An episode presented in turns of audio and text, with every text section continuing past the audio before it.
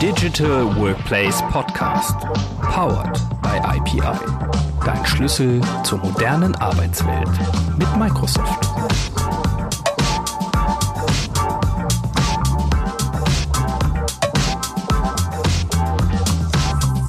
Hallo und herzlich willkommen zum Digital Workplace Podcast.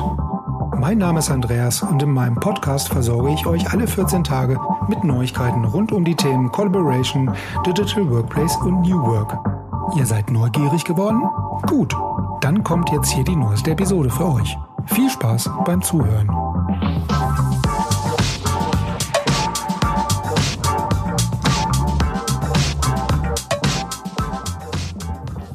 Definitiv, das ist ein großer Trend, die Lern- und die Arbeitsumgebung gar nicht mehr so sehr stark getrennt voneinander zu halten, sondern Lernen und Arbeiten als Gleiches zu begreifen. Startet bei Anwendungsfällen im Unternehmen, startet bei dem, wo ihr ähm, euch sowieso tagtäglich mit beschäftigen müsst.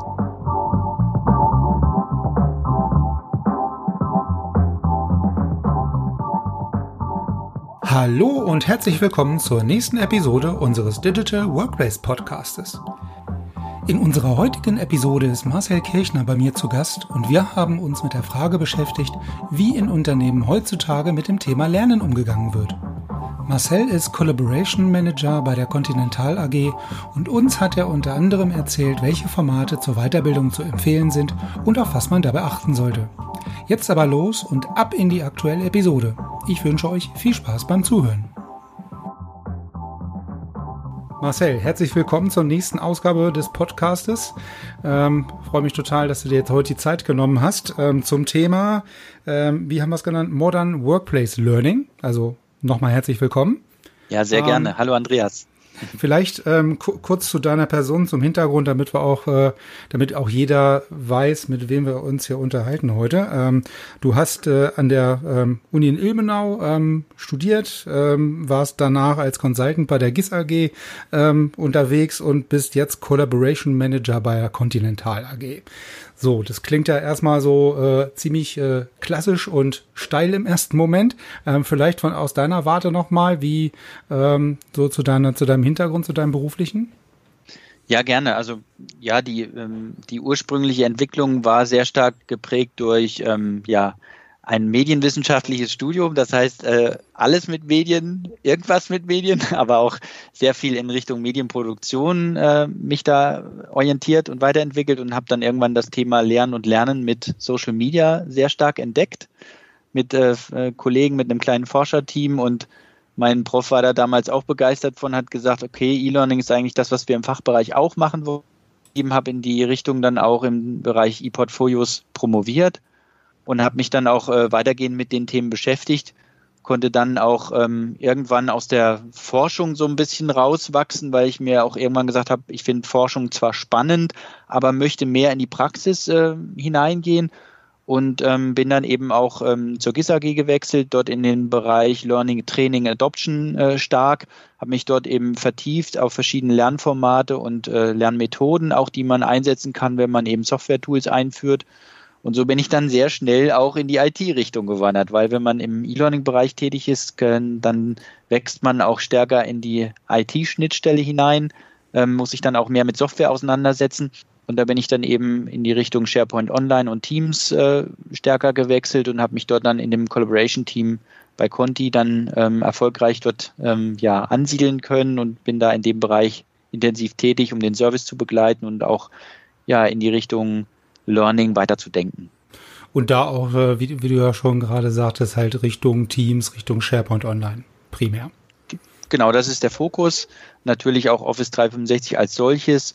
Natürlich hat Conti auch ähm, HCL Connections im Einsatz als die Social Networking, Enterprise Social Networking Plattform, mit der wir dann das Wissen auch, was wir in Teams oder in SharePoint erarbeiten, transparent weiterverteilen und dass das Wissen auch stärker fließen kann. Und dieses Zusammenspiel, das, be, das begleite ich. Also der, der Fokus ist ganz klar auf, ähm, auf dem SharePoint Online und Teams Bereich, weil da eben auch meine Service Ownership insbesondere für SharePoint Online gerade ist. Wir da auch äh, größere Projekte hatten.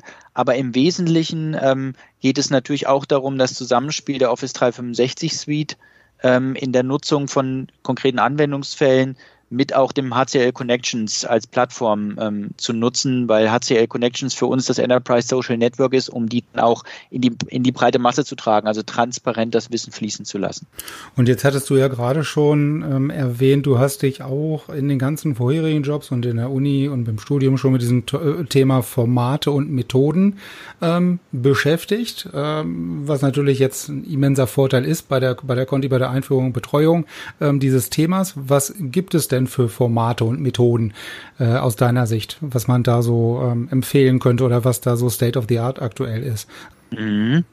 Also grundsätzlich, was dahinter steht, ähm, um den Bogen noch ein bisschen weiter zu spannen, ist ja der Gedanke dieses Social Learnings, also Lernplattformen als Arbeitsplattformen auch zu verstehen. Das heißt, dort, wo ich mich auch täglich mit beschäftige, wo ich arbeite, sei es jetzt in einer Connext Community, sei es in einem Team, ähm, dort will ich auch direkt lernen, um nicht die Themenbrüche zu haben. Das heißt, ich zusätzliches Team für Lernthemen vorstellen oder ich kann auch innerhalb eines Arbeits- und äh, Lern innerhalb eines Arbeitsteams mit in Lernthemen einsteigen, äh, kleine Lernhacks oder Workhacks machen, äh, den Leuten Tipps und Tricks mit an die Hand geben, wie sie einen Planner einrichten sollen oder ihr Team gestalten sollen, ähm, um den Leuten das verständlich zu, zu machen und so weiter. Also dieser Gedanke des Austausches beim Lernen, miteinander und voneinander lernen, dieses Social Learning ist der Gedanke dahinter und dann weitergetrieben. Ähm, das beruht auf dem Ansatz von der Jane Hart. Äh, 2017 hat sie diesen Gedanken ja gesagt, okay, es gibt fünf Ebenen des Workplace Learnings und die fünfte höchste Ebene oder die Ebene, wo man eben am ehesten informell auch miteinander lernt, dass man gar nicht mehr mitkriegt, dass man lernt, sondern es ist im Arbeitskontext eingebettet, ist es dieses Modern Workplace Learning. Also wirklich in einem professionellen Enterprise-Netzwerk selbst organisiert zu arbeiten und sein eigenes Toolkit, Toolkit aufzubauen. Ja, und mögliche Formate. Dafür sind natürlich solche kleinen äh, Work-Hacks, die ganz, ganz sehr im äh, Kommen sind, also Tipps und Tricks, täglich mal fünf Minuten ein kleines Video angeschaut, ein Microlearning aufbereitet, wo man den Kollegen erklärt, was man gerade Neues mitbekommen hat, in einer Art kleinem äh, Videoblog oder Podcast.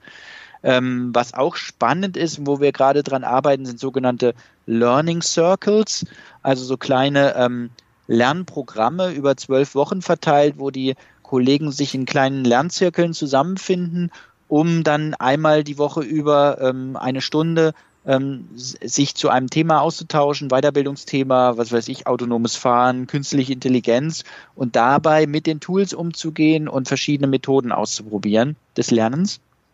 Das sind so tolle neue Formate, und natürlich ist ein großes Thema bei uns auch Videolernen. Wie kann ich äh, Themen in kurzen Erklärvideos, in Tutorials für andere Kollegen um ihnen da ja weiterzuhelfen im Arbeitsalltag, damit sie sich austauschen können.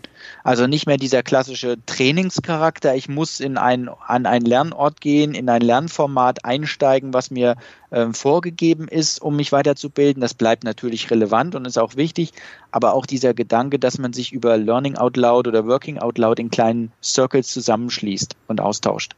Und dieses, dieses Selbstproduzieren von Videos oder von Lerninhalten durch den Mitarbeiter für andere Kollegen im Unternehmen ähm, wäre dann so der ja der aktuelle Trend. Wie ähm, oder wie stellt ihr euch das vor? Wie wollt ihr das sicherstellen oder äh, ins Unternehmen reinbringen, dass man da eine gewisse oder gibt es äh, eine gewisse Art von ja Professionalitätsgrad oder wie professionell muss das sein? Muss es einen gewissen Qualitätslevel haben dieses Video, was ich dann da beispielsweise intern produziere für Kollegen?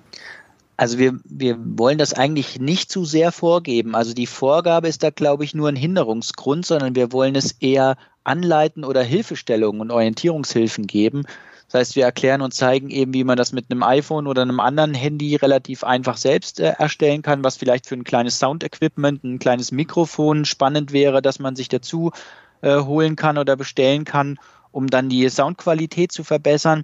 Aber mit den heutigen Gadgets und Endgeräten, die man so hat, ist man ja schon recht gut ausgestattet. Also es soll dann auch nicht zu äh, hochglanz- oder hochprofessionell mäßig sein, weil eben der Mitarbeiter dem anderen Mitarbeiter das natürlich dann viel authentischer rüberbringen kann. Das heißt, was wir machen, sind kleine Workhacks, kleine Lernhacks, ihnen zu zeigen, wie sie so ein kleines Video gestalten können. Aber im Wesentlichen geht es darum, die Materialien und die Sachen zu verwenden, die sie sowieso in ihrem Tag nutzen um dann äh, auch sehr schnell kurze Videos oder auch kleine Blogbeiträge und so weiter oder auch kleine Tweets, Statusmeldungen zu veröffentlichen, die sich dann verbreiten, die einfach viral gehen im Unternehmen, die helfen, ähm, Dinge voranzubringen oder in bestimmten Situationen was zu lernen und zu, äh, zu bewirken. Ja. Also dann ist ja für mich, was ich da jetzt so ein bisschen raushöre, ist zum einen, dass das ganze Thema Learning eher auch von den Mitarbeitern kommt, also kommen kann von jedem Einzelnen, indem er aktiv mit Inhalten dazu beiträgt und die jetzt gar nicht so sehr in einer Lernumgebung, in einer dedizierten Lernumgebung zur Verfügung stellt, ähm, sondern im Social Enterprise Social Network. Ähm, und das dort zur Verfügung stellt und von dort aus quasi andere Kollegen erreicht. Und das andere ist wirklich dieses, ähm, dass, dass man sich innerhalb von kleinen Teams und Gruppen, um Circles zusammentut, ähm, dass man da wirklich auch dieses kontextbezogene Lernen dann, ähm, was du ja sagtest, auch mit den Anwendungsfällen bezogen, ne? ähm, dass man das stärker in den Vordergrund stellt, als möglichst alles als Schulungsinhalt zur Verfügung zu stellen, wo man sich dann irgendwas rauspicken kann. Das wird es vielleicht auch noch im, zu gewissem Grad ähm, geben zu zukünftig, aber wirklich dieses kontextbezogene und anwendungsfallspezifische Lernen ist da doch schon ähm, dann schwer im Kommen und steht da zukünftig mehr im Fokus. Definitiv, das ist ein großer Trend, die Lern- und die Arbeitsumgebung gar nicht mehr so sehr stark getrennt voneinander zu halten, sondern Lernen und Arbeiten als Gleiches zu begreifen und auch dafür zu sorgen, dass man das sehr schnell ähm, äh, verbreiten, bereitstellen kann und gleichzeitig aber auch dafür zu sorgen, dass die, die Mitarbeiter und Mitarbeiterinnen eben ähm, ja das niedrigschwellig tun, dass sie eben äh, über Microsoft Stream oder ich lade es äh, als Datei in, in die Connex Community hoch, ähm, dann habe ich immer einen Permalink, eine URL, die ich gleich wieder äh, irgendwo anders in eine Wiki-Seite oder in einen Blogbeitrag verlinken kann, das heißt, ich nutze die offenen Schnittstellen, ich nutze auch vielleicht die Embed-Funktion, die man ja von YouTube kennt, die in Microsoft Stream genauso nutzbar ist, um Dinge an verschiedenen Stellen auch wieder zusammenzuführen. Das heißt, wenn ich was aufbereiten will für die Kollegen in dem Learning Circle zum Beispiel, also kuratieren möchte die Inhalte, dann kann ich sie ja sehr schnell aus den kleinen Workhacks, die ich finde, zusammensammeln ne? und äh, wieder neu, neu arrangieren. Und dieser Gedanke ist, glaube ich, ganz wichtig, dass man mehr in kleineren Lernhäppchen denkt, in Microlearnings, die man auch jederzeit wieder zusammenführen kann an verschiedenen Stellen. Und jetzt ist ja so dieses Thema Learning, ähm, ich sag mal, wenn man frisch aus der Schule oder Uni kommt, ist ja das, das Lernen, da lernt man ja noch ein bisschen einfacher. Wenn man dann etwas länger im Unternehmen oder in einem Berufsleben unterwegs ist, äh, kann das ja mit dem mit der Art und Weise des Lernens äh, so ein bisschen anders werden, sage ich jetzt mal, oder sich äh, verschlimmbessern. Ähm, gibt es denn oder was sind denn eure oder deine Erfahrungen jetzt ähm, bei der Conti, was die Akzeptanz dieser neuen Formate bei den Mitarbeitern angeht?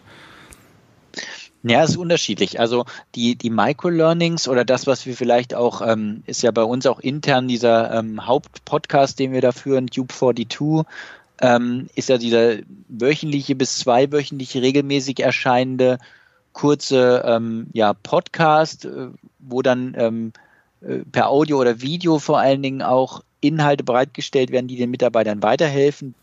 Das hat sich sehr gut etabliert, aber bei den Learning Circles zum Beispiel stehen wir natürlich noch ganz am Anfang. Die sind auch schon teilweise verprobt worden in verschiedenen Fachbereichen. Also diese Programme, die dann über zwölf Wochen auch gehen ähm, sind aber natürlich noch am Anfang. Das ist, da wollen wir erst mit Piloten starten, da wollen wir schauen, wie das funktioniert, ob sich das auch etablieren kann, so wie man das auch von den Working Out Loud Circles kennt, die ja schon recht gut ähm, äh, etabliert sind und die sich auch weiter verbreitet haben. Aber geht das eben auch mit reinen Lernthemen. Also geht das auch mit Weiterbildungsthemen und nicht nur mit den Soft Skills, die ich ja bei Working Out Loud vorantreiben möchte, meine Stärken, meine Möglichkeit, ähm, äh, mein Arbeiten transparent zu machen, nach außen zu kommunizieren. Da sind wir noch sehr weit vorne, ähm, was die Verprobung angeht. Aber diese äh, Medien, die eben Video lernen und auch Podcasting und so weiter angehen, da äh, ist schon viel etabliert und das äh, setzt sich auch prima durch und die äh, Mitarbeiter und Mitarbeiterinnen nehmen das sehr gut an. Jetzt haben wir ja natürlich dieses ganze Thema Learning äh, innerhalb des Unternehmens, aber aktuell ja auch ähm, sehr immens durch diese Corona-Situation das Thema Learning im Privaten. Ja, also Homeschooling und die verschiedensten Modelle und Möglichkeiten, die es da gibt. Wie beobachtest du diese externe oder private ähm, Entwicklung des Learnings? Hm, da kann ich nur begrenzt was zu sagen, weil einerseits äh, gebe ich dir recht, das ist natürlich riesige Chance, die sie wirklich krisenhaften oder unglücks, unglücklichen Situationen, in der wir uns da gerade befinden, darauf angewiesen sind, aus dem Homeoffice oder von Remote zu arbeiten und sich damit auch mit Werkzeugen, Tools und Methoden zu beschäftigen, die eine kollaborative Online-Arbeit äh, fördern. Also ich sehe da eine riesen Chance drin, dass die Leute das ausprobieren, dass wahrscheinlich auch äh, Plattformen wie Coursera oder iMoocs oder wie sie alle heißen, die eben auch ähm, ja Online-Kurse anbieten, um sich weiterzubilden, dass die bestimmten großen Zulauf haben werden, kann ich nicht äh, hundertprozentig beurteilen. Ich weiß nur, dass ich selbst auch in die Richtung ein, zwei Dinge äh, vorantreibe und mir das anschaue. Aber ähm, ich weiß nicht, wie es generell ist. Ich stelle mir so vor, dass das eine große Chance gerade ist, im privaten Bereich auch, und dass sich da auch neue Kompetenzen entwickeln unter den äh, Kollegen, Kolleginnen, aber auch ähm, unter den Menschen einfach, sich mit digitalen Medien zu beschäftigen. Mhm. Das definitiv, weil man einfach darauf angewiesen ist. Man muss jetzt, ähm, wenn man in die Schulrichtung denkt, äh, ist das natürlich kein leichtes Unterfangen, weil man natürlich auch Schülern eine gewisse Bildung mitgeben möchte, die über die Online-Wege nicht immer hundertprozentig funktionieren, gerade wenn man eben noch digital als Schule nicht so weit ist. Aber ähm, das ist jetzt auch eine Riesenchance, dass man sich in die Richtung jetzt auch mit der Pistole auf der Brust sozusagen weiter bewegt und weiter bewegen mhm. muss. Ne? Ja, aber dann, äh, ich sag mal, wenn man das Ganze jetzt nochmal aus der anderen ähm, Warte so ein bisschen beleuchtet oder beginnt, haben ja die sozialen Medien auch so ein bisschen Einfluss aus dem Privaten gehabt auf das Learning innerhalb des Unternehmens. Und das ist ja im Grunde genommen ja jetzt nicht anders oder ähnlich. Ne? Also das ja, dass es da jetzt gewisse Parallelen gibt, ähm, was, was die Entwicklung des Learnings innerhalb eines Unternehmens angeht oder im Unternehmenskontext und ähm, natürlich ja mit der mit der nicht ganz so glücklichen Situation aktuell, ähm, dass keiner in die Schule kann und alle dieses Thema Homeschooling vor der Brust haben. Aber äh, um jetzt nochmal auf das Thema Bildung ähm, oder Weiterbildung, Learning innerhalb des Unternehmens zurückzukommen, was wären denn so deine Empfehlungen oder Tipps, womit sich Unternehmen ganz am Anfang, wenn man sich jetzt mit diesem Thema Social Learning ähm, innerhalb des Unternehmens beschäftigen möchte, womit die starten sollten oder was man sich zuerst anschauen sollte? Ja, also definitiv würde ich empfehlen, ähm, startet bei Anwendungsfällen im Unternehmen, startet bei dem, wo ihr ähm, euch sowieso tagtäglich mit beschäftigen müsst. Also zum Beispiel ganz gezwungenermaßen, wie bereite ich jetzt äh, in der Zukunft oder in, in so einer Homeoffice-Situation Meetings besser auf? Äh, wie kann ich das idealerweise auch mit Online-Tools wie Teams, Zoom, was auch immer, äh, prima umsetzen? Das wäre für mich ein wichtiger Ansatzpunkt als Unternehmen, sich darüber erstmal Gedanken zu machen, wie ändert sich die Meetingkultur? Ähm, was, was sind da die Herausforderungen? Und dann auch zu schauen, äh, wie kann ich Mitarbeiter auch über Online-Wege sehr gut miteinander vernetzen. Also über die Profile, über Taggings, über ähm, gegenseitiges ähm, Empfehlungs, internes Empfehlungsmarketing sozusagen zu sagen, hier, der Kollege ist eigentlich dafür zuständig, chattet den doch mal an. Ne, also die Vernetzung stärker zu fördern, das finde ich auch extrem wichtig in, in der aktuellen Situation, das voranzubringen. Und ja, und dann äh, im nächsten Schritt sich auch ganzheitlicher noch Gedanken zu machen, weil man, man war ja jetzt auch überrumpelt durch diese schnelle Situation von heute auf morgen. Das heißt, man musste erstmal kleine Schritte gehen und dann wären kleine Schritte eben Meetingsituationen angucken, wie kann ich mich als Team, also sich auch als kleines Team Gedanken zu machen.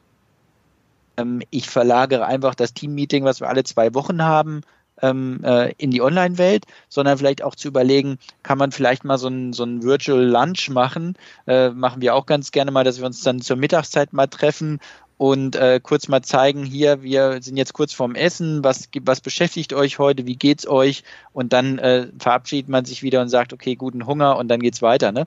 Also auch so kleine äh, Formate auszuprobieren, die einfach den, den Austausch über die Online-Tools fördern.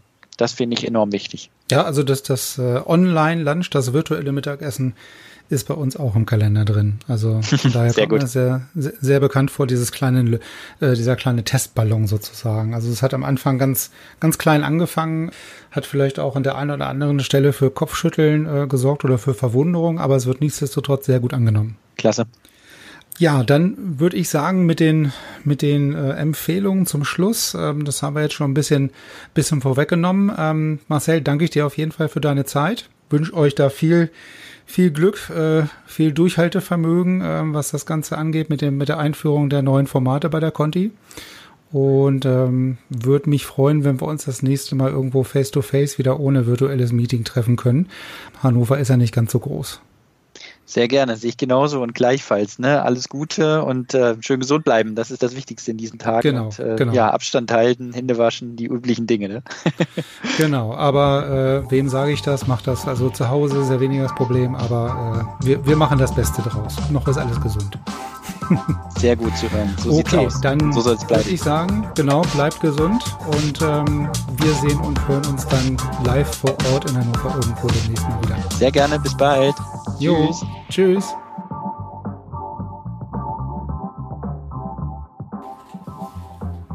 Und schon ist sie auch wiederum die dritte Ausgabe unseres Digital Workplace Podcasts. Wie immer hoffen wir natürlich, dass wir euch spannende Impulse geliefert haben und hoffen, es hat euch auch diesmal wieder gefallen. Sollte das natürlich so sein, freuen wir uns natürlich sehr auf euer Feedback. Mehr zu dieser und allen weiteren Episoden findet ihr natürlich, ähm, wie auch schon bei den letzten Malen, äh, bei uns im EP-Blog. Wir hören uns dann in 14 Tagen zur nächsten Episode wieder. Dann tausche ich mich mit Hans-Jürgen Sturm von der Amadeus IT Group aus und er wird uns von seinen gesammelten Erfahrungen bei der Einführung von Office 365 berichten. Bis dahin bleibt gesund und bis in zwei Wochen.